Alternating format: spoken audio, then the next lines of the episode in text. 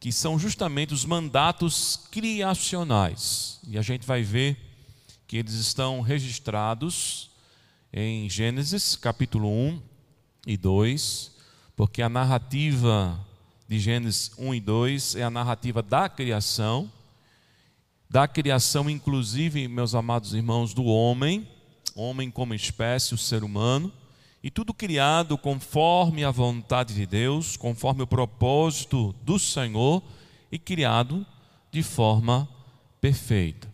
Então nós precisamos também entender esses mandatos, porque eles vão nos auxiliar na compreensão da cosmovisão bíblica.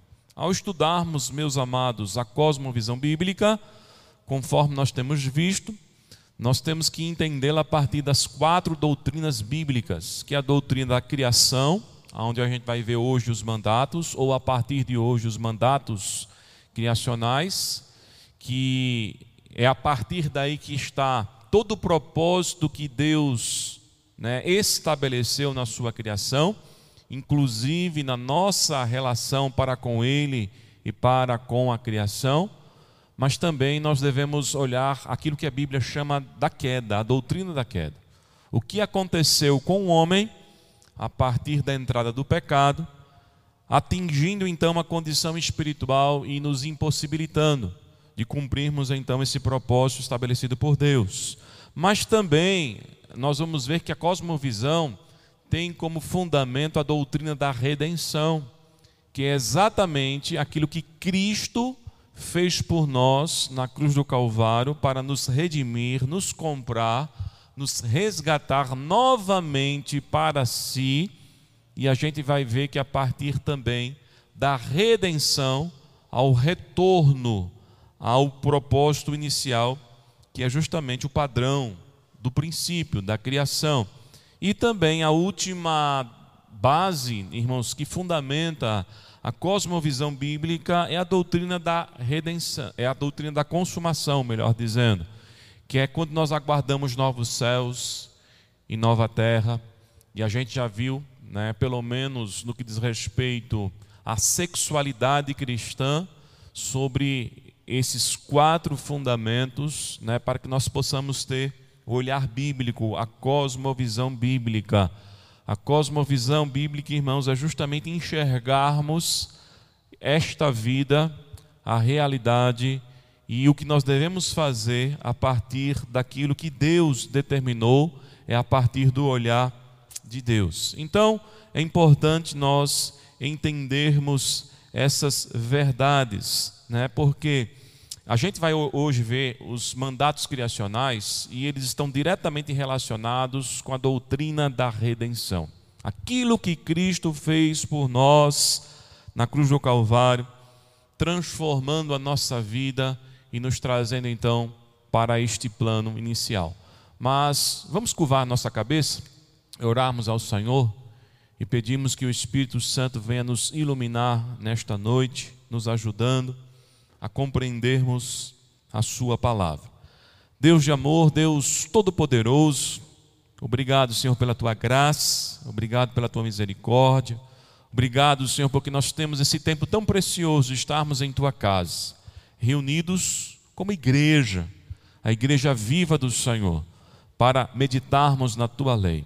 Obrigado, Senhor, porque o acesso à Tua palavra nos revela a verdade, o Teu propósito, o Teu querer mas nós sabemos que para compreendermos a tua palavra, nós precisamos da iluminação do teu Santo Espírito, porque é Ele que fala ao nosso coração, é Ele que nos ensina, é Ele que veio nos conduzir a toda a verdade. Nos conduz, Senhor, conduz o nosso entendimento à verdade da tua palavra nesta noite, em nome do Senhor Jesus Cristo. Amém. Amados, abramos então em Gênesis capítulo 1.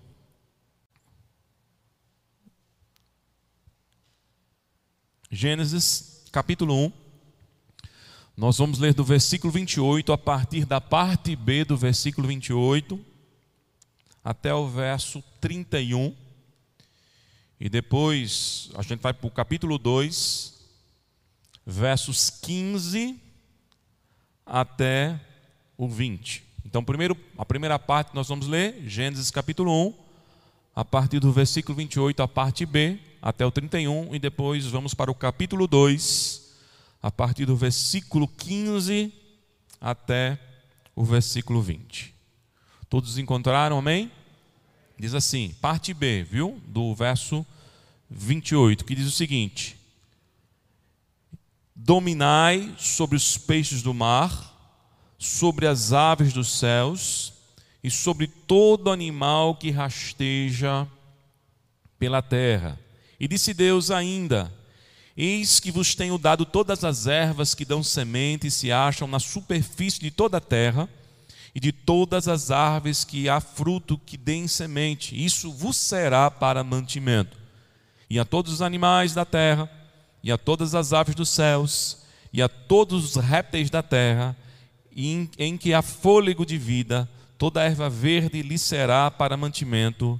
E assim se fez. E viu Deus tudo quanto fizera e eis que era muito bom, e houve tarde e manhã o sexto dia. Agora vamos para Gênesis capítulo 2, a partir do versículo 15. Diz o seguinte: Tomou, pois, o Senhor ao homem e o colocou no jardim do Éden para o cultivar e o guardar. E o Senhor Deus lhe deu esta ordem: de toda a árvore do jardim comerás livremente mas da árvore do conhecimento do bem e do mal não comerás, porque no dia em que dela comeres, certamente morrerás. Disse o Senhor Deus: Não é bom que o homem esteja só, far-lhe-ei uma auxiliadora que lhe será idônea. Havendo, pois, o Senhor Deus formado toda a terra, todos os animais do campo e todas as aves dos céus, trouxe-os ao homem para ver como estes lhe chamaria. E o nome que o homem desse a todos os seres viventes, esse seria o nome deles. Deu nome o homem a todos os animais domésticos, às aves dos céus e a todos os animais selváticos. Para o homem, todavia, não se achava uma mulher que lhe fosse idônea. Meus amados irmãos, quando nós falamos dos mandatos criacionais, nós estamos falando da missão que Deus deu ao homem. É muito importante nós entendermos que quando Deus criou o homem e as conclusões que Deus ia fazendo dentro da sua criação, dia após dia, é que tudo quanto estava sendo criado era bom. E a gente viu aqui no verso 31 do capítulo 1 que Deus olhou mais uma vez e viu que aquilo era muito bom. Toda a criação estava então estabelecida, finalizando com a criação do próprio homem. Mas ao mesmo tempo que Deus foi criando o homem no estado de perfeição, Deus também foi dando mandatos, responsabilidades, foi dando uma missão para o ser humano. Então nós temos que entender que mesmo antes da queda, o homem não estava desocupado. Muitos acham que o Éden era um estado em que as pessoas não faziam absolutamente nada. Inclusive encaram as suas atividades cotidianas para o seu próprio sustento como se fosse uma maldição, como se fosse um peso. Por que, que eu tenho que trabalhar? Por que, que eu tenho que buscar a minha sobrevivência? Porque é tão penoso. E diante das dificuldades que nós enfrentamos na realidade que nós vivemos, parece que a ideia que se constrói do paraíso, do Éden, é que não havia absolutamente nada disso. É que o homem estava lá, tudo era muito fácil, estava tudo à mão e não havia nenhum esforço e nenhum trabalho. Nós vamos ver agora, irmãos, a partir daquilo que nós vamos estudar, que isso não é verdade. Deus deu missão, Deus deu propósito, Deus deu uma finalidade para o ser humano. O ser humano ele não foi criado por Deus, a sua imagem e semelhança, simplesmente né, para ser lançado num ambiente muito bom, onde não havia pecado, onde não havia conflitos, onde não havia dificuldades, e ali ele poderia fazer o que bem quisesse, né, tentando encontrar algo que desse um significado, um sentido à sua existência. Então, desde o princípio, Deus não só criou o homem, mas estabeleceu finalidades para o homem. Deus não só nos criou em Adão, mas estabeleceu finalidades pelas quais nós não podemos fugir. E essas finalidades, que nós chamamos de mandatos, ainda continuam em pé. Não foi o pecado que entrou na humanidade que interrompeu esses propósitos, que interrompeu essa missão, que interrompeu este mandato. Eles continuam valendo e nós não temos como nos livrar dele. A questão é que nós não estamos exercendo da maneira correta e, consequentemente, estamos tendo prejuízos. Mas não tem como nos livrarmos daquilo que Deus estabeleceu para nós. Então, nós vamos ver exatamente isso. Mas, primeiramente, irmãos, nós precisamos definir esta palavra mandato.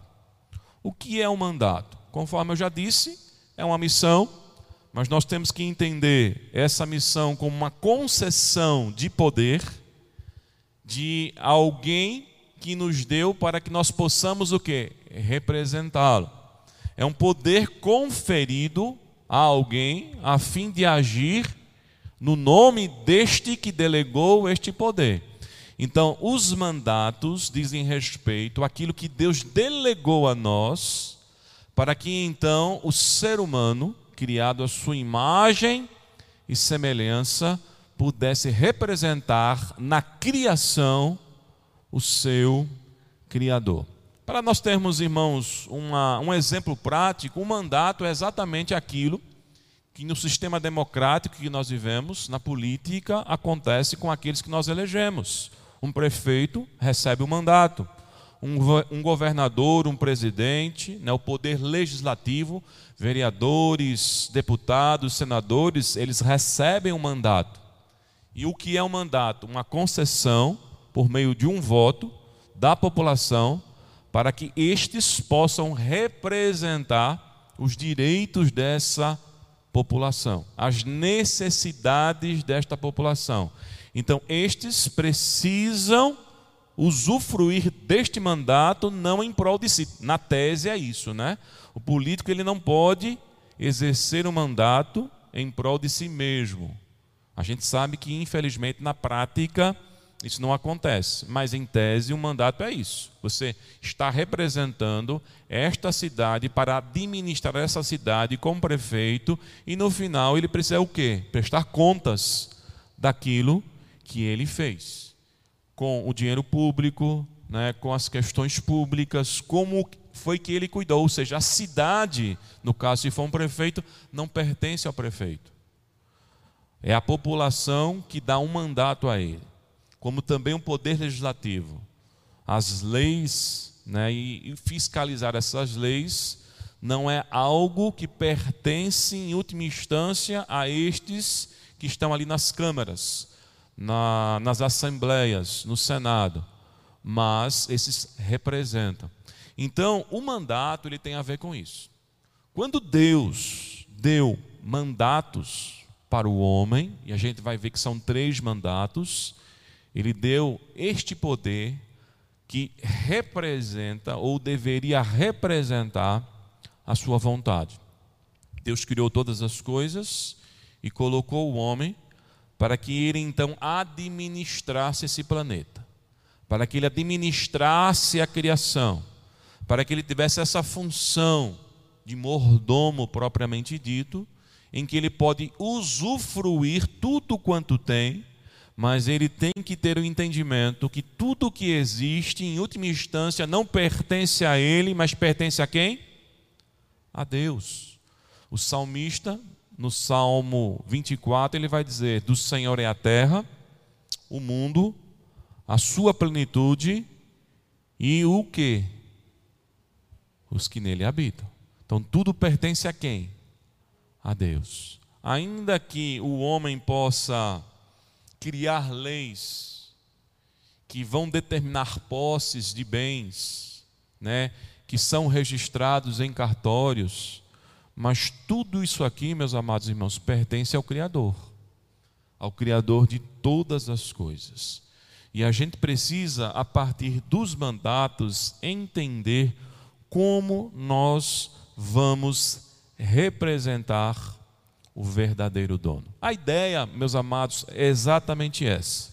Nós somos mordomos, estamos numa casa, o dono da casa, da residência, delegou para nós é, autoridade para que nós possamos administrar essa casa, mas como mordomos, nós não podemos fazer para o nosso bel prazer.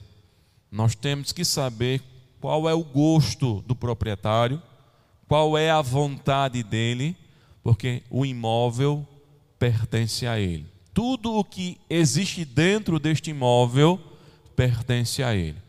Ele nos deu a liberdade de usufruir, de mexer. Ele nos deu até capacidade para isso, como nós vamos ver. Mas, em última instância, nós temos que sempre ter em mente que nós iremos prestar conta a Deus, que é o verdadeiro dono de todas as coisas. E isso, irmãos, diz respeito também ao nosso, à nossa própria vida, ao nosso próprio corpo, à nossa própria maneira de vivermos e termos a nossa existência, nós vamos prestar conta ao Criador de todas as coisas. Então, quando nós olhamos, irmãos, para esses dois textos que nós lemos, tanto do capítulo 1 como do capítulo 2, a gente vai ver então o primeiro mandato, que é o mandato cultural. Abre a Bíblia, eu sei que dá o sono né, do cansaço, mas abre a Bíblia aí, né, para que o sono não vença você, mas você esteja aí olhando para a palavra do Senhor. Então, o primeiro mandato, irmãos, que nós vamos ver é o mandato cultural. São três os mandatos que Deus delegou ao homem: o mandato cultural, o mandato social e o mandato espiritual. Esses três mandatos, que nós vamos ver cada um deles, eles estão conectados. Eles não podem ser exercidos independente um do outro. Eles estão conectados e eles se afetam. Ou seja, aquilo que sai de errado no um vai afetar o outro. Não tem como você fazer uma coisa que não é legal em um aspecto e não atingir o outro, porque eles não estão separados. Eles estão conectados. E como eu disse no início, é impossível na nossa existência não estarmos exercendo esses mandatos. É impossível na nossa existência não estarmos exercendo esse, esses mandatos. É a palavra de Deus que traz a visão a nós, que a gente chama de o olhar bíblico, a cosmovisão de Deus, que faz com que a gente possa enxergar a maneira como nós estamos lidando com essas missões que Deus nos delegou. Então, o primeiro mandato, irmãos, que nós vemos aqui é o chamado mandato cultural. O que significa esse mandato? Significa que Deus nos deu uma missão, nos ortogou né, poderes para que a gente possa se relacionar com o cosmos. O que é o cosmos? O cosmos é a própria criação. É aquilo que o salmista disse, conforme eu falei: do Senhor é o mundo, a sua plenitude e todos os que nele habitam. Toda a criação pertence a Deus. E o mandato cultural é toda a interferência que Deus deu ao homem, o capacitando para agir diretamente neste planeta. Construindo o quê? Construindo aquilo que nós chamamos da cultura. Porque cultura vem justamente da expressão cultivar. E o que é que nós estamos cultivando? O que é que nós estamos fazendo com a nossa interferência nessa criação? Como mordomos fiéis, a ordem de Deus dada a nós para que a gente possa agir nesse planeta tem que ser conforme a vontade dele, tem que ser conforme o propósito dele. Veja aí, agora volte lá para o texto. É, Gênesis 1, 28, parte B. O versículo começa dizendo: E Deus os abençoou.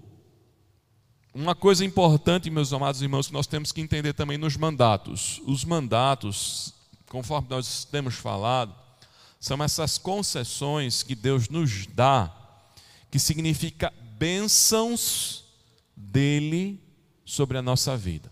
Você vai ver que em todo mandato, e a gente está olhando hoje para o cultural, você vai ver que Deus abençoou.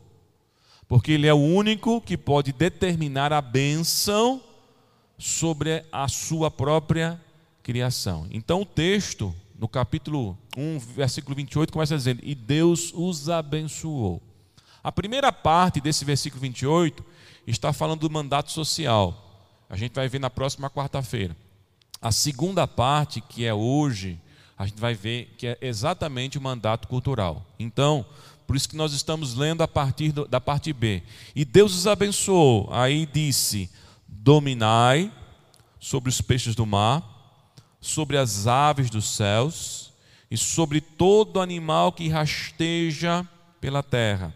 E disse Deus: Eis que vos tenho dado todas as ervas que dão semente e se acham na superfície de toda a terra, e de todas as árvores que há fruto, que dê semente, isso vos será para mantimento e todos os animais da terra, e todas as aves do céu, e todos os répteis da terra, em que há fôlego de vida, toda a erva verde lhe será para mantimento, e assim se fez. Então há uma ordem que Deus. A palavra dominar no original hebraico significa subjugar, no sentido de se ter uma capacidade né, de estar acima de tudo aquilo que Deus criou. Deus deu ao ser humano uma capacidade que, apesar da fragilidade que nós temos, organicamente falando, diante de alguns animais ferozes, o ser humano é o único que consegue subjugar esses animais. Pela capacidade da inteligência que Deus nos deu, o homem, meus amados irmãos, é o único ser, é a única espécie de todas as criadas que consegue interferir na natureza de tal maneira que as outras espécies não têm essa capacidade. Por exemplo, a capacidade que o ser humano tem de mudar um curso de um rio. De repente, você quer mudar o curso de um rio.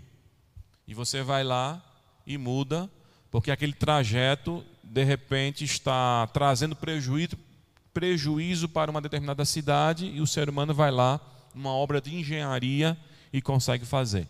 Outro dia eu estava vendo uma reportagem a respeito de como é que foi feito o canal do Panamá. É algo fantástico, meus irmãos. A navegação que vinha principalmente da América do Norte, né, tinha que fazer todo o itinerário arrodeando até o fim, né, para ir para o Oceano Índico. Então era muito longo, demorado e o custo era muito alto dessa navegação para fazer justamente, né, os transportes marítimos e o comércio. E aí o que é que eles analisaram? Qual seria a menor faixa de terra que estava dividindo o Oceano Pacífico do Oceano Índico? E eles viram ali no Panamá, né, um trecho de 80 quilômetros e cortaram 80 quilômetros de terra para justamente fazer essa ligação e a navegação não precisar mais vir até quase aqui, né, o Polo Sul, para fazer a volta e chegar no Oceano Índico. Quem é que deu essa capacidade para o homem interferir de uma forma tão forte na natureza? Deus. Como diz o texto aqui, dominai, dominai, né, subjugai que tem a ver com aquele que está administrando e tem poder de interferências. Foi essa a capacidade que Deus deu ao homem. E vejamos que, mesmo mediante o pecado, essa capacidade não nos foi tirada. O homem continua ainda fazendo intervenções na natureza. Quem é que faz represas, grandes açudes, contém o avanço das marés, como nós temos aqui na nossa praia aqui de Candeias e Piedade, que foi necessário fazer é, uma obra de engenharia chamada uma engorda do mar para conter justamente o avanço né, que quem morava ali na beira da praia já estava tendo prejuízo nos seus imóveis, porque Recife, a região metropolitana toda, é abaixo do nível do mar, e com o avanço das marés, Recife era uma das cidades mais prejudicadas do mundo. Quando você vai para a Holanda, a obra de engenharia para conter também, porque é uma cidade, um país abaixo é, do nível do mar. Quando você vai para Veneza, na Itália, tem comportas para conter o avanço dessa maré, porque está abaixo do nível do mar. Quem foi que deu essa capacidade para o ser humano interferir, meus amados irmãos, em contextos que são muito maiores do que a própria força física do ser humano. Deus. Esta palavra dominar, irmãos, vai falar justamente da capacitação que Deus deu para o homem, que é muito mais do que a física, é muito mais do que a energia né, que você pode ver em ventos, tufões, em relâmpagos, em chuvas torrenciais, tudo aquilo que nós chamamos fenômenos da natureza e que trazem, quando vem com muita força, na prejuízo terrível, o ser humano foi dado a ele, ao homem, uma capacidade que é ainda maior do que isso. Porque ele é capaz de estudar esses fenômenos, prever esses fenômenos e se resguardar destes fenômenos. Para-raio em cima de um prédio serve para quê? Para justamente fazer as construções de forma segura, de tal maneira que se tiver uma tempestade, né, o prédio não, quem mora ali no prédio não vai morrer, né, de uma descarga elétrica muito grande. Quem foi que deu essa capacidade para o ser humano ter essa ideia? Veja, meus amados irmãos, a capacidade do ser humano dado por Deus quando Deus faz dominar foi até de vencer os seus próprios limites. Como, por exemplo, qual outro ser criado por Deus é capaz de se adaptar a ambientes que nada tem a ver com seu habitat?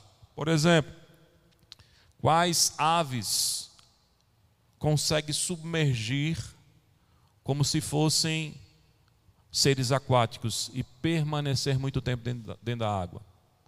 Quais seres aquáticos que conseguem voar e permanecer muito tempo voando como se fosse uma ave. O ser humano consegue fazer isso. O ser humano, com o avanço tecnológico, irmãos, consegue construir um submarino, roupa de mergulho, avançar às profundezas do mar. O ser humano consegue, irmãos, através de transportes fluviais, vencer continentes, atravessar continentes. O ser humano, irmãos, foi capacitado por Deus justamente para interferir dessa maneira, né, de que qual é o limite do ser humano? Qual é o limite para o ser humano? Veja, irmãos, que diante disso, o homem, no avanço tecnológico, a gente para para pensar aonde nós vamos parar. É óbvio que quando a gente pensa no avanço tecnológico, a gente fica assustado mediante aquilo que a gente conhece das Escrituras, que o homem muitas vezes está desafiando Deus. Mas olhe também esta capacidade que o homem tem de desafiar os seus próprios limites. E muitas vezes nós mesmos nos surpreendermos com aquilo que a gente pode fazer, que é uma capacidade que foi dada pelo próprio Deus. E a gente vai ver quando, estudar, quando estudarmos o mandato espiritual que, infelizmente, essa capacidade está sendo usada de forma errada. Mas a gente tem que ver, irmãos, que Deus deu, através do mandato cultural, uma capacidade extraordinária para o ser humano. O mandato cultural, irmãos, é o mandato onde o homem também constrói o que? A ciência, o conhecimento, que tão bem o ser humano se beneficia dela. Então imagine aí, meus amados, todas as áreas do conhecimento humano. E quanto mais nós estudamos, mais nós enxergamos o quê? O que é que o estudo faz com a gente? Tem gente que diz, eu vou estudar para saber mais. Eu vou estudar para ficar mais esclarecido, mas o estudo faz uma coisa com a gente. Cada vez que a gente estuda mais, a gente vê o quanto precisa ainda mais estudar.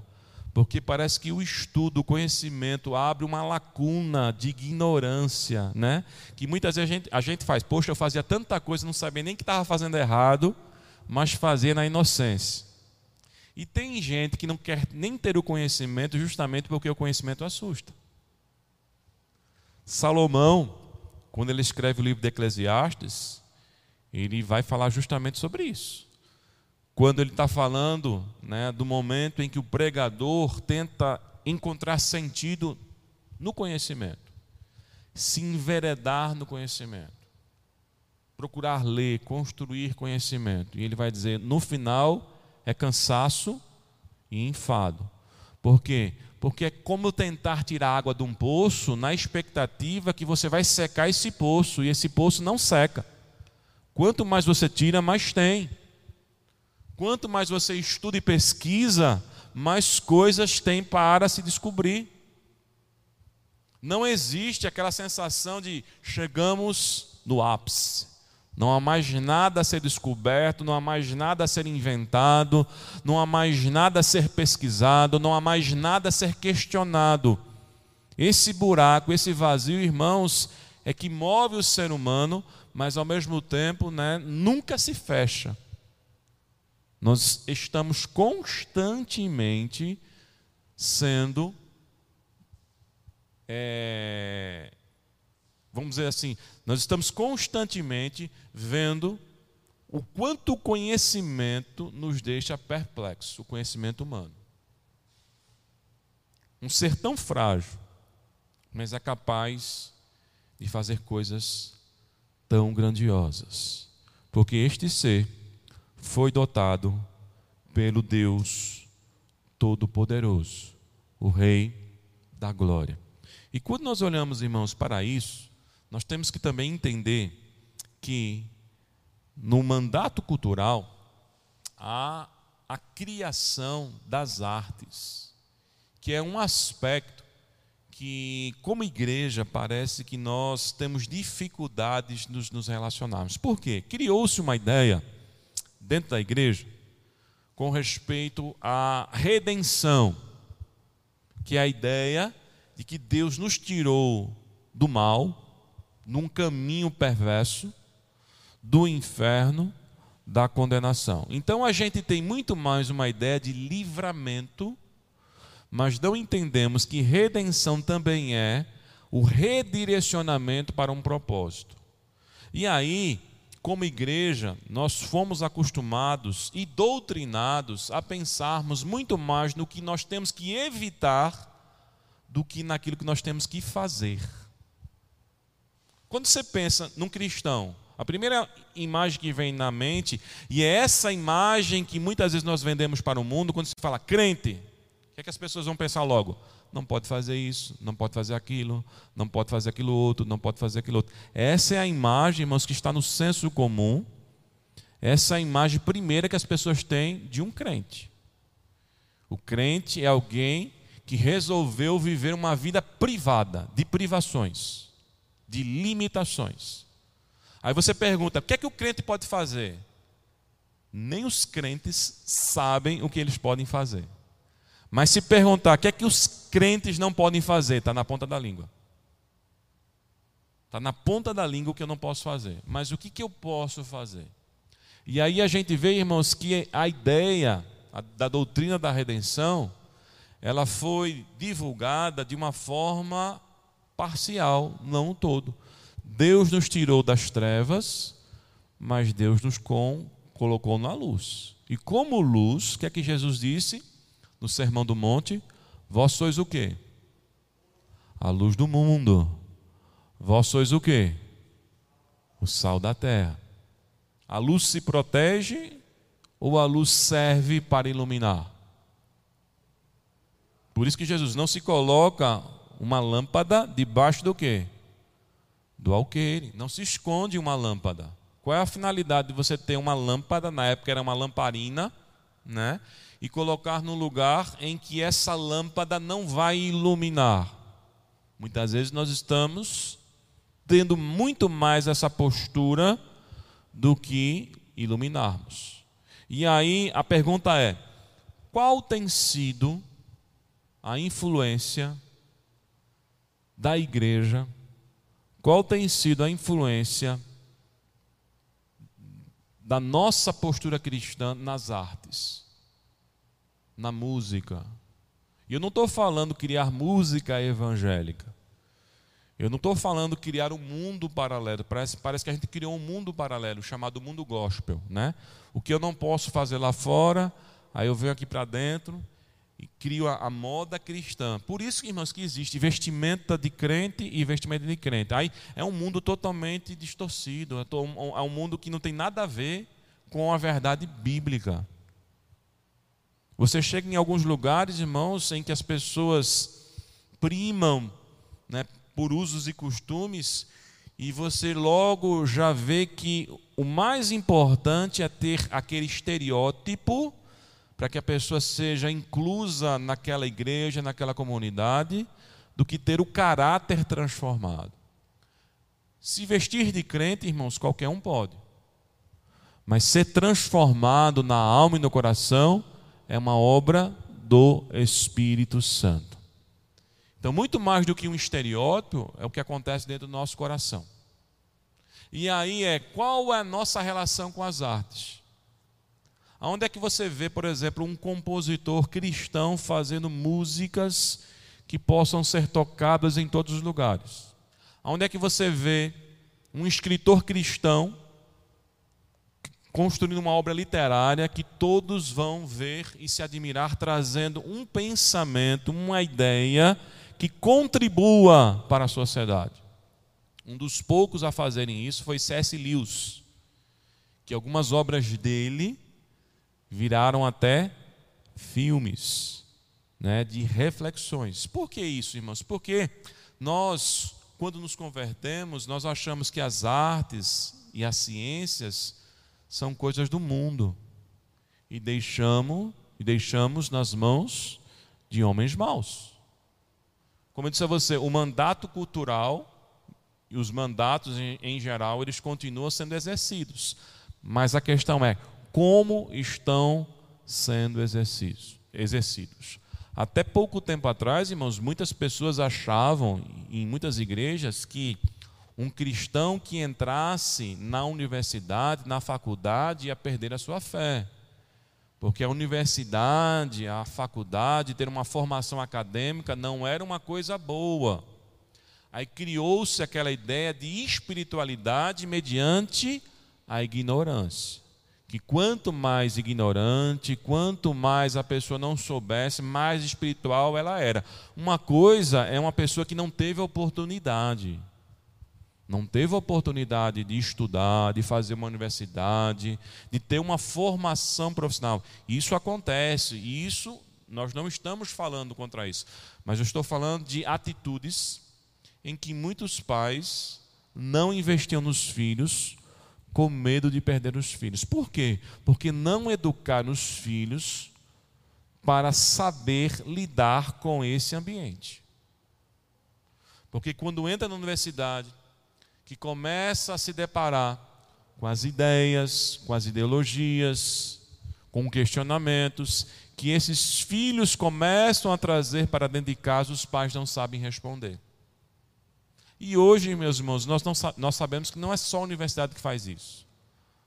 As escolas, porque nós deixamos a educação na mão de quem? Do ímpio. A gente deixou a educação na mão do ímpio e reclama que na escola só tem a teoria da evolução.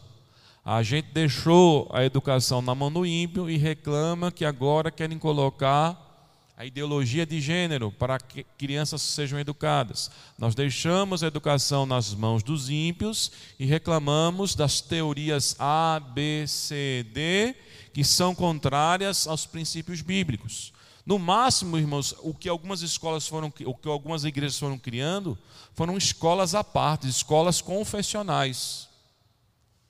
Mas a ideia da redenção, irmãos, no que diz respeito ao mandato cultural, é justamente a igreja agir trazendo a redenção daquilo que pertence a Deus. Porque quando nós fomos redimidos pelo sangue de Cristo, irmãos, Deus está trazendo para si aquilo que pertencia a Ele. A Bíblia diz que Ele nos resgatou das trevas para quê? Para a Sua maravilhosa luz. E agora eu com Ele perdi a função de ver nesta vida, vou viver uma vida isolada. Porque tem gente que vive isolado só dizendo: Maranata, hora vem Senhor Jesus Cristo. Venha logo, Senhor, porque esse mundo está mal. Venha logo, Senhor, porque este mundo não presta. Mas ele não age, ele não interfere, ele não exerce o mandato que foi dado a ele desde o princípio.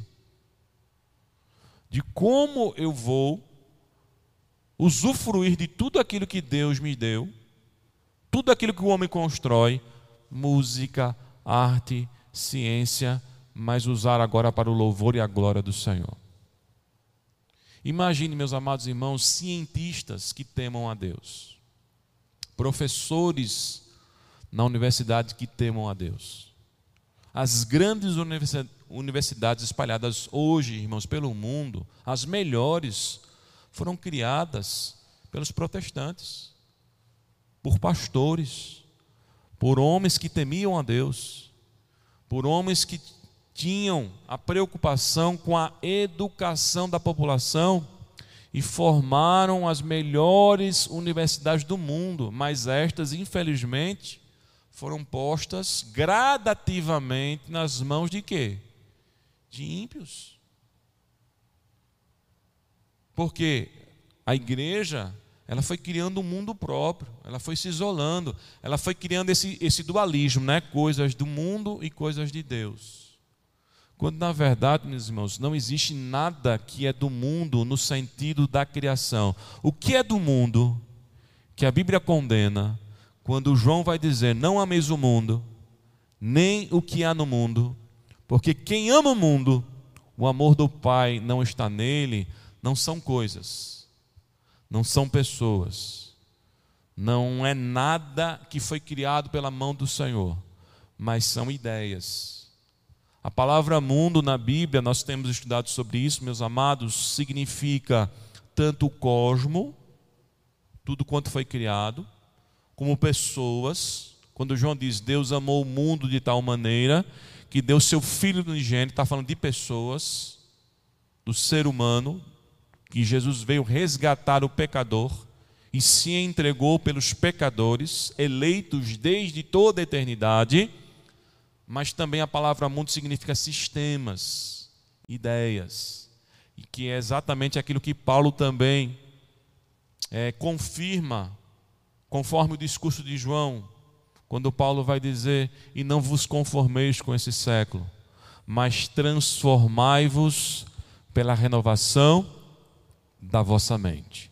Paulo está falando sobre mundo aí, influências do mundo, valores, mundo Mundanismo, essa expressão, segundo as Escrituras, são valores, conceitos, tudo aquilo que é contrário ao valor de Deus, tudo aquilo que é contrário ao conceito de Deus, tudo aquilo que anda em desacordo com a vontade de Deus, isso são valores mundanos. Isso são valores que Jesus, através do apóstolo João, na sua primeira epístola, declarou: quem amar o mundo, quem amar esses valores, quem amar essas ideias, quem achar que isso é certo e quer ser norteado por isso, João é claro: o amor de Deus não estará nele. Tiago é claro em afirmar que nós não podemos ser amigo de Deus e amigo do mundo. Porque quem se constitui amigo de Deus, automaticamente, amigo do mundo, automaticamente se constitui inimigo de Deus. E ambos os apóstolos estão falando de ideias.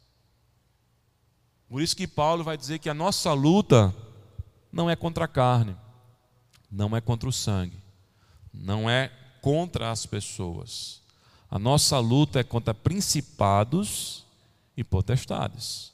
Os nossos inimigos são Satanás e os demônios, um sistema decaído e afetado pelo pecado, e a nossa própria carne, a nossa própria natureza decaída, cuja inclinação é muito mais para ouvir as coisas das trevas, para ouvir as coisas desse mundo, do que ouvir as coisas de Deus. Mas os mandatos estão valendo. Porque, conforme eu falei, o ser humano, mesmo sendo afetado pelo sistema deste mundo, é influenciado pelas trevas, ele continua interferindo no mundo. Deus não proibiu, Deus não tirou a capacidade do ser humano de interferir, de construir ciência. Veja, irmãos, que o conhecimento humano, ele é tanto benéfico como maléfico. Tanto ele traz grandes benefícios para, para, para a humanidade, como ele também traz malefícios. Você vê a descoberta do átomo, faz com que a pessoa construa os elementos radiativos, que serve para a saúde, uma tomografia, um raio-x, tudo usa elementos radiativos, mas também para construir uma bomba nuclear, para que numa guerra uma nação que detenha o maior poder nuclear possa destruir rapidamente uma outra nação. A gente vê a internet, irmãos, que é uma coisa maravilhosa. O acesso à informação como nunca. Nós temos hoje, na nossa geração, a maior biblioteca da face da Terra. Eu fico imaginando, irmãos, há 30, 40, 50 anos atrás, como se estudava. A pessoa pegava o livrozinho debaixo do braço, o caderno, né?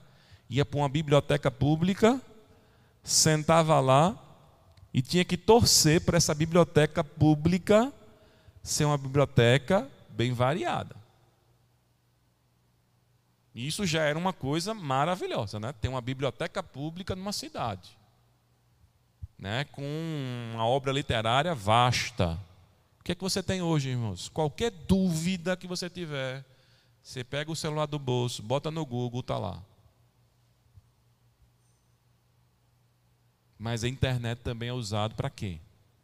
Para roubo, para pedofilia, para pessoas enganarem outras pessoas, para o prejuízo. E aí a gente vê, meus amados, que no mandato cultural, Deus deu essa capacitação ao ser humano de fazer coisas incríveis, que estão sendo utilizadas tanto para um lado bom, como para um lado ruim. Olha agora para 2,15 de Gênesis. Veja. Confirmando então a ordenança de Deus ao ser humano. O que é que diz Gênesis 2,15? Tomou, pois, o Senhor Deus ao homem e o colocou onde? No jardim do Éden. Para quê? Veja, essas duas expressões são importantes para cultivar e guardar. O que é cultivar? Daí é aquilo que eu falei, deriva a palavra cultura. O que é cultura propriamente dito, irmãos? É toda ação do ser humano em um determinado lugar e também em uma determinada época. A nossa linguagem faz parte da nossa cultura, o nosso, a nossa forma de se vestir faz parte da nossa cultura, o que nós comemos, a nossa dieta, o nosso cardápio faz parte da nossa cultura, as expressões como dança, né, faz, fazem parte da nossa cultura, os estilos musicais fazem parte da nossa cultura, as obras arquitetônicas construídas pelo ser humano fazem parte da cultura. Existe o que nós chamamos da cultura material, que aquela que é concreta, é vista. Uma cidade faz parte de uma cultura. Muitas cidades são tombadas como patrimônio históricos, né, que faz parte né, da cultura, mas existe também a cultura imaterial, que é aquilo que não é visto, mas você sabe que faz parte de uma cultura, que são os costumes. Que quando você sai de um lugar para um outro, de uma cultura para a outra, você tem um estranhamento. Você tem que se adaptar. Você tem que saber como lidar com as pessoas, porque naquela região alguns costumes são diferentes. E esses costumes diferentes fazem parte do quê? de uma cultura, expressões diferentes. Às vezes você está no mesmo país, o Brasil é tão grande, tem dimensões continentais, que parece que nós estamos, quando a gente sai de um canto para o outro, de uma região para o outro, parece que a gente está indo em vários países.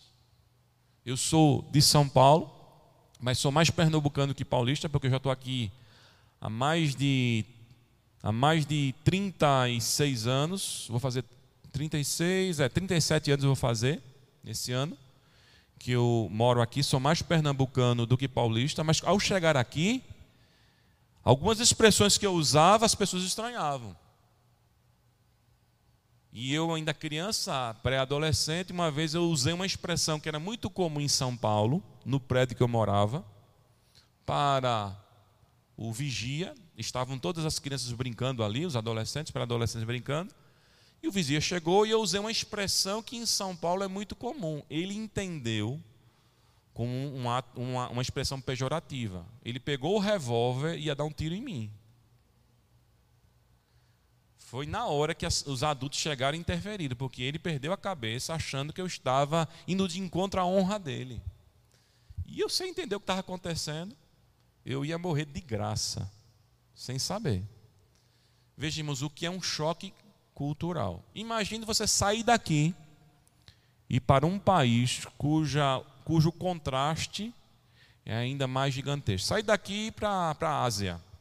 Você vai ter alimentação diferente, uma língua muito mais difícil, costumes, ideologias, e tudo isso, meus amados irmãos, faz parte da cultura, do ser humano interferindo, daquilo que Deus né, determinou, que faz parte também daquilo que a gente vai ver na próxima semana, do mandato social, né, quando diz aqui no verso 28, né, é, sede fecundos, multiplicai-vos, enchei a terra, e isso aconteceu mesmo com o pecado, o ser humano se espalhou por todas as partes do planeta, e aonde foi chegando, de acordo com as épocas, as situações, foi criando justamente, meus amados, a cultura.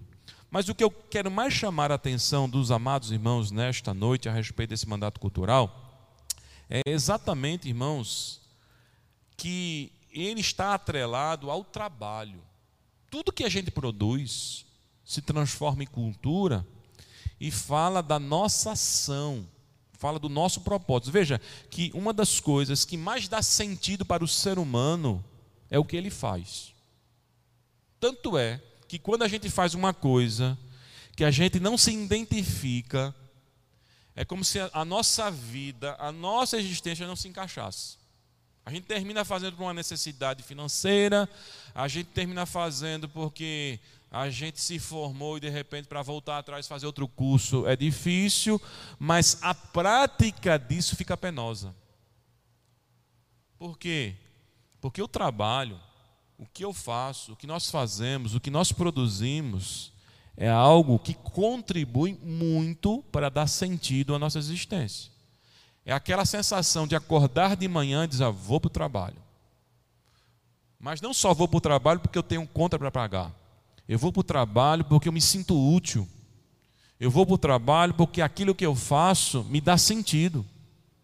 Eu vou para o trabalho porque aquilo que eu faço eu vejo que tem resultados importantíssimos.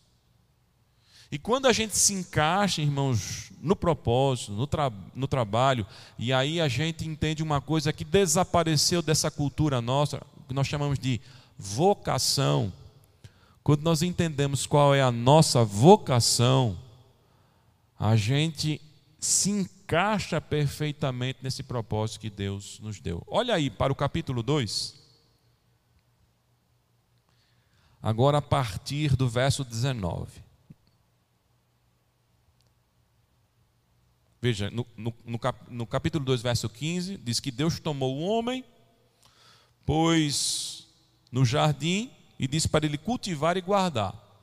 Né? Cultivar, criar cultura, guardar é que esta cultura deveria ser feita preservando o que? A glória de Deus. preservando o propósito do dono de todas as coisas, em que tudo aquilo que a gente fosse fazer glorificasse o seu nome. E veja aqui que a partir do versículo 19 é justamente a prática disso. O verso 19 vai dizer: Havendo, pois, o Senhor Deus formado toda a terra, todos os animais do campo e todas as aves dos céus, trouxe-os ao homem para ver como este lhes chamaria. E o nome que o homem desse a todos os seres viventes, esse seria o nome deles. E o verso 20 diz: Deu nome o homem a todos os animais domésticos, às aves do céu e a todos os animais selváticos para o homem. Todavia, é, é animais selváticos para o, é, para o homem, todavia não se achava auxiliadora que lhe fosse idônea. O que, que acontece aí no texto, irmãos? O que é que o texto está nos dizendo? Que Deus colocou o homem no jardim, ordenou que o cultivasse o jardim, guardasse, e agora colocou ele para o quê? Trabalhar. Será que Deus, o Todo-Poderoso, o que tem todo o conhecimento, não conseguiria dar nome aos animais? Óbvio que Deus conseguiria. O que é que o texto está nos ensinando, irmãos? Que Deus está convidando o homem para participar daquilo que ele criou. Tem um pastor que ele usa uma expressão que é bem interessante, né? Que ele diz é cria, criacionar. Ou seja, vamos acionar o processo de criar. Deus criou tudo, mas coloca o homem num processo também de participação desta criação. É como se Deus disse: olha, a obra-prima está aqui, a matéria-prima está aqui, melhor dizendo. Agora, a partir dela, façam executem, interfiram, trabalhem. E o verso 20 diz que o homem começou a fazer o quê? Trabalhar, colocar nome nos animais. A gente olha a narrativa, irmãos, bem rápida e simples, mas para para pensar, colocar nome nos animais. Criatividade. Pensar, imaginar todos os dons e talentos que Deus havia dado ao ser humano, dentro desse mandato chamado mandato cultural. Ou seja, Deus está dizendo: exerça, faça o domínio, execute a capacidade que eu dei a vocês. E assim, meus amados irmãos, foi sendo passado para gerações, né, tudo isso que Deus foi dando. E o homem foi criando, e o homem foi é, é, interferindo, e o homem foi dando nome a tudo aquilo que ele foi o quê? Produzindo. E, a, e aquilo que era produzido para a glória de Deus e para o benefício. Veja que o texto vai dizer que de todas as espécies né, de ervas, de animais, o homem poderia ter também para a sua própria o quê? manutenção. Então está estabelecido aí, irmãos, o trabalho. E a gente olha, irmãos, que Paulo, quando fala a respeito da criação, se você abrir lá em Romanos capítulo 8, dos versos 19, a gente está chegando ao final. Romanos capítulo 8, dos versos 19, 20 e 21. Paulo fala justamente, irmãos, desse processo da redenção. E esse processo da redenção tem como ponto final a consumação. E na redenção, aonde o homem está voltando para o seu propósito original, a fim de a, agir corretamente no cosmo, a aquilo que Paulo diz de uma expectativa ardente de toda a criação. Então, Romanos 8, versos 19, 20, 21 e 22, diz o seguinte: A ardente expectativa da criação aguarda a revelação dos filhos de Deus, pois a criação está sujeita à vaidade. A vaidade aí é justamente, irmãos, a soberba humana, o pecado, o que é que o homem faz com aquilo que Deus deu. Essa capacidade que nós falamos hoje que foi dada por Deus ao homem. O que é que o homem faz, irmãos, com as suas descobertas? Glorifica a Deus? Ou se acha a pessoa mais importante do universo? O que é que o homem faz quando descobrem coisas que são benéficas? Agora mesmo, nós estamos na expectativa de sair uma vacina para que a gente possa ser imunizado com relação ao, ao Covid-19. Quando se descobrir, Deus vai ser glorificado? Os laboratórios que aí estão a todo vapor, colocando os seus cientistas né, para pesquisarem. Quando descobrir, achamos, Deus vai ser glorificado? Qual tem sido o propósito daqueles que estão correndo aí de forma desenfreada para, ser, para serem os primeiros a dizer: achamos um remédio 100% eficaz que vai imunizar a população? Dinheiro, status, prestígio. Mas veja que Deus não tirou a capacidade do ser humano. É o que nós chamamos também dentro desse contexto da graça comum. Deus é tão gracioso que ainda permite que o homem mau faça coisas boas. Lembra que Jesus disse: Se vós, sendo maus, sabei dar boas, sabei dar é, boas dádivas aos vossos filhos, quanto mais o vosso Pai celestial não vos dará quando pedirdes. Jesus faz até uma comparação colocando a manifestação da graça comum na humanidade. Ou seja, vocês são maus, mas ainda são capazes de ter atos generosos e bondosos, quanto mais o Pai que é bom. Ele é a plenitude da bondade. Ele é a perfeição da bondade. Então, quando nós buscamos a Deus em oração, irmãos, a expectativa do nosso coração é de encontrar coisas boas.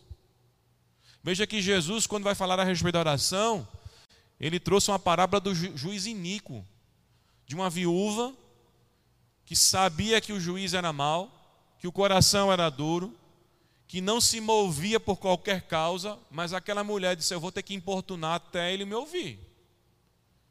O jeito aqui é bater, incomodar, é dizer: defenda a minha causa, e todos os dias na porta deste homem, e eu vou vencer pelo cansaço. Veja que Jesus está dizendo: se essa mulher ainda teve esperança de esperar num cara ruim, do coração duro, quanto mais nós, porque a gente desiste? Por que, que a gente não persevera, sendo Deus o juiz bom, o Pai misericordioso?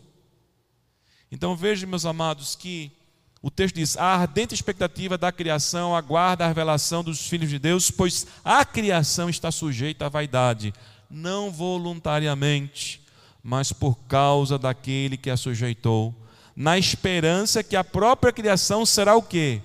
Redimida do cativeiro, da corrupção, para a liberdade da glória dos filhos de Deus, porque sabemos que toda a criação, a um só tempo, geme e suporta angústias até agora. Paulo está dizendo o seguinte: olha, Toda a criação foi, foi, foi formada com um propósito, mas ela não está sendo usada para este propósito, e ela está aguardando a redenção. Ela está aguardando a plenitude da redenção. Mas quem é que é redimido nisso aí? A criação? Não. Nós somos redimidos. Os mordomos. O problema não está na criação. O problema está na mordomia. A criação é fruto do Deus Todo-Poderoso, perfeito, que fez tudo conforme ele próprio analisou que era o que? Bom. Só que esta criação que foi feita para a glória dele não está sendo usada para isso. E ela está aguardando a redenção, em que o pecado será totalmente extirpado, que é justamente aquilo que nós já vimos, irmãos: novos céus, nova terra, em que todo o mal vai desaparecer e aí nós estaremos, irmãos, plenamente exercendo a mordomia que vai glorificar o, nome do Senhor. Veja que os mandatos eles foram determinados antes da queda eles continuam sendo exercidos na queda. A redenção traz ou faz com que a gente volte para o princípio, mas eles estarão também presentes na consumação. No novo céu e na nova terra. Aí aquela ideia, né? Se lá no Éden a gente não fazia nada, quem pensa assim, né? No céu também não fazer nada. Aí tem gente que não quer ir para o céu, que tem aquela ideia assim, é um tédio. Não, meus irmãos, a gente vai continuar produzindo. A gente vai continuar fazendo coisas. Só não teremos o pecado nos afetando. E o pecado nos afetando, não haverá mais morte, não haverá mais conflitos, não haverá mais dificuldades e dores. A terra não vai ser como ela está sendo agora, irmãos, amaldiçoada, né? que no suor, que na dificuldade, não haverá isso mas nós continuaremos exercendo aquilo que Deus estabeleceu. Mas a gente já vive, irmãos, pela redenção, um prenúncio do céu. Lembra que a gente deu isso com respeito à sexualidade humana? Que a gente vive um prenúncio do céu. A vida cristã já é um pedacinho do céu na vida daquele que de fato nasceu de novo. Então a pergunta é: como estamos cultivando o nosso jardim? Como estamos exercendo este mandato? Nós que fomos redimidos em Cristo Jesus, de que maneira nós estamos cultivando o nosso jardim? Nós estamos entendendo o propósito dessa vida, nós estamos exercendo com amor para a glória de Deus as atividades que o Senhor permite vir em nossas mãos. Para isso, nós precisamos, irmãos, resgatar a visão bíblica. Qual é a visão que se tem hoje? E eu atendo muitas pessoas, principalmente adolescentes, cuja queixa é: eu não sei o que eu vou fazer da minha vida. Eu não sei que profissão eu vou escolher. Minha mãe, meu pai quer isso ou quer aquilo, eu não me identifico. E às vezes você vê um jovem numa faixa etária que é de transição à adolescência, e aí, e, e aí existem umas pressões sociais muito fortes e erradas, né? fazendo com que ele tenha uma definição, e fica ali, meu filho, você vai para onde? Gente, você tem que saber o que, você, o que você vai fazer. E entrar numa universidade, ter uma formação, irmãos, é algo que vai marcar a vida dessa pessoa, inclusive, né, até o resto da sua vida. E ele tem que ter essa definição. Mas o que, que acontece que dificulta ainda mais, irmãos? São os valores. O que é que os jovens hoje buscam? Nesse contexto que a gente está vivendo. Primeiro, nenhum sacrifício. Eles estão procurando essa profissão. Aquela profissão que eu posso acordar 10 horas da manhã, se não meio-dia, eu almoço, trabalho duas horas, durmo a tarde todinha, aí acordo mais um pouquinho, trabalho mais duas horas e vou dormir, ou então vou para a farra. Está procurando esse emprego. Um emprego em que o final de semana não são apenas dois dias, tem que ser cinco dias. Um emprego em que não haja cobranças, em que não haja é, ninguém pressionando e aí a gente tem, meus amados, alguns exemplos que são exceções de alguns jovens que antes dos 30 anos, por meio né, do uso de tecnologias, principalmente youtuber, né, esses youtubers da vida, né, ficaram milionários. Pessoas que muitas vezes não têm formação nenhuma. Se você olhar hoje, meus amados irmãos, as pessoas que ficam famosas, elas não acrescentam nada na vida de ninguém. Fulano tem 20 milhões de seguidores no Instagram. Aí você vai lá ver, o que é que essa pessoa tem aí para eu aprender? Aí você fica cinco minutos é fazendo palhaçada, careta, é mostrando a bolsa que comprou, o carro que tem, a viagem que está fazendo, ou então o restaurante que está comendo. Não tem absolutamente nada de prático no sentido de trazer algo proveitoso para o social. Nada, nada, nada, nada. E são as pessoas, irmãos, que mais têm seguidores. Essas pessoas conseguiram entrar no ideal das pessoas de uma vida que não precisa fazer força nenhuma. E aí, essa nova geração está atrás disso.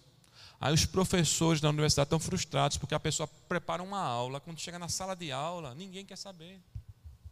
Ninguém fez um trabalho. Quando vai fazer um seminário mal feito, chega atrasado e diz: ah, professor, vou sair porque eu tenho um compromisso. Não fica na sala de aula. Uma frustração geral. Porque nós vivemos uma geração que não tem propósito. Nós vivemos uma geração, meus amados irmãos, que perdeu o propósito. O reflexo disso é nas artes.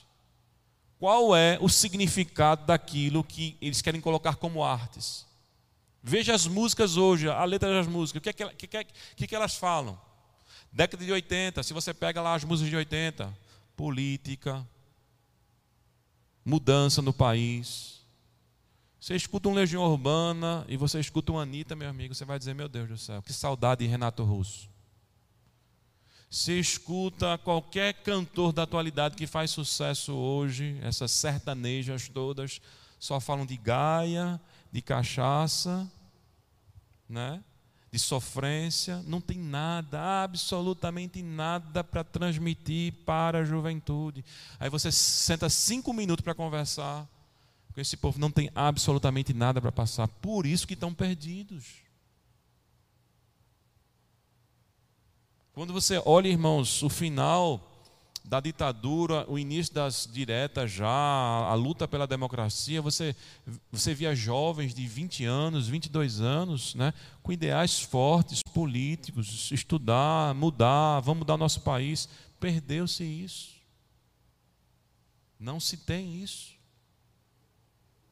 As pessoas estão perdidas. E nunca vimos, irmãos, uma crise tão grande de identidade, de sentido da existência como a, como a atual. Não é à toa que as doenças estão aí, irmãos, estourando ansiedades, depressões. As pessoas têm tudo, mas nada satisfaz. Se você olhar direitinho, eu estava vendo um texto né, que foi postado na internet de uma pessoa que disse: Olha, quem nasceu antes da Primeira Guerra Mundial, né?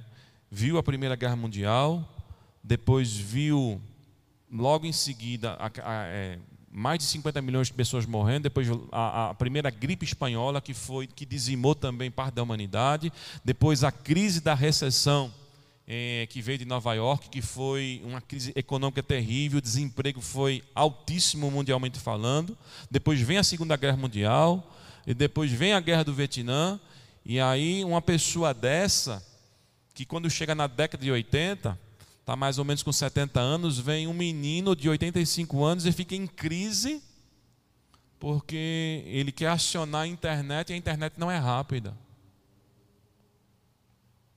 Porque ele quer ter tal tênis e o pai não pode comprar. Aí ele entra em uma crise existencial.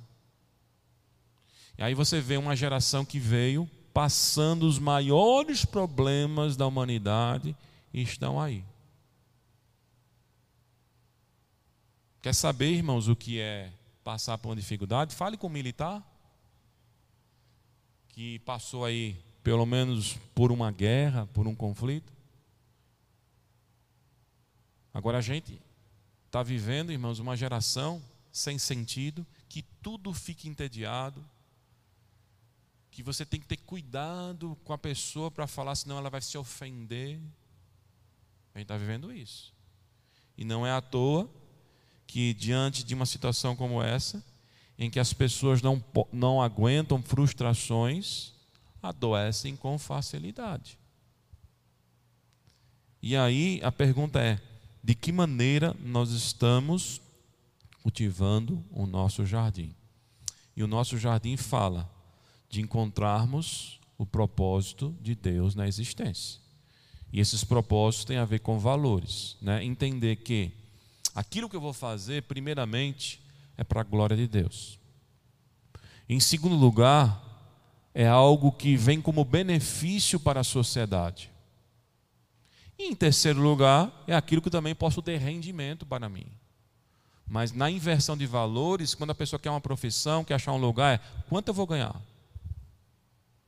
Quanto eu vou ser visto? Isso aí vai me dar visibilidade, isso aí vai me dar muito dinheiro, então. Aí tem gente querendo fazer uma coisa que não tem vocação, que não tem aptidão, só porque hoje isso está dando dinheiro e promovendo o nome dele. Os, nem, que seja, nem que sejam 15 minutos de fama, as pessoas estão querendo ter. E aí entrou uma série de questões aí, irmãos, que a cultura foi assimilando os Big Brothers da vida, né, os reality shows, tudo não traz absolutamente nada. E, isso, e essas pessoas terminaram virando celebridades, referências. E a gente embarca então, meus queridos, nessa crise. A redenção é justamente nós voltarmos, irmãos, para o princípio de Deus e entendermos que Deus tem propósito nas nossas vidas. Como é importante, irmãos, do trabalho mais simples que você exerce, que talvez não é visto, ou talvez não traga aquela remuneração enorme, mas quando você faz para Deus, e quando você faz entendendo o senso de, de, de responsabilidade, de contribuição social, veja, irmãos, desde um simples gari, é só, quer ver uma coisa que a gente, quando passa, vira, vira o rosto, né? nem olha, o lixeiro, o caminhão do lixo. Deixa ele passar aí um mês sem lhe visitar, se você não ficar saudade. As ruas lotadas, rato para todo lugar, sujeira. Aí você, eita, cadê o caminhão do lixo? Tudo foi estabelecido com um propósito. E quando a gente entende isso, irmãos, e faz para a glória de Deus, a gente se liberta de alguns pesos desnecessários, de buscas nas quais nós não, não nos encaixamos para fazermos aquilo que é para o louvor e a glória do Senhor. E vejamos que essa ideia do mundo, por isso que isso é mundanismo, essa ideia do mundo entra na igreja e quando as pessoas chegam na igreja não querem fazer coisas que não se destaquem. Isso é mundanismo. Mundanismo não é tatuagem no braço. Mundanismo não é piercing, não. Mundanismo são essas ideias que a pessoa vem de terno e gravata, sai arrastando no chão, mas se não der oportunidade para ela, ela fica com cara feia. Se não der uma oportunidade, se não der um ministério para ela, se não reconhecer que ela é vaso na presença do Senhor, sai com cara feia. Isso é mundanismo.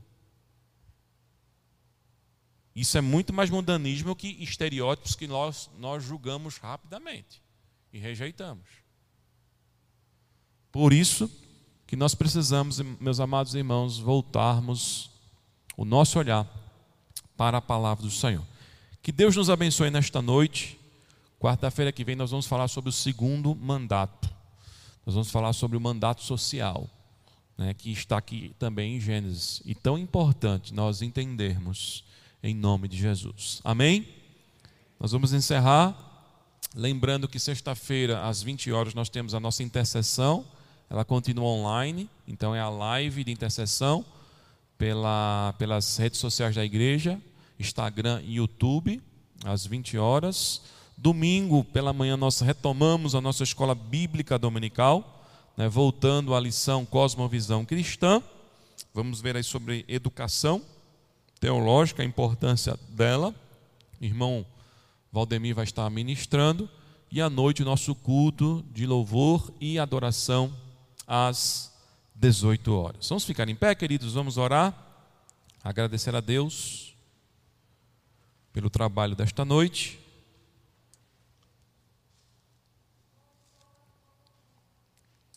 O novo rumo vai ser o cardápio segunda-feira, sopa, não é isso? Então, os irmãos é, nos ajudem aí a comprarmos o alimento do Novo Rumo, que é o projeto social que nós temos.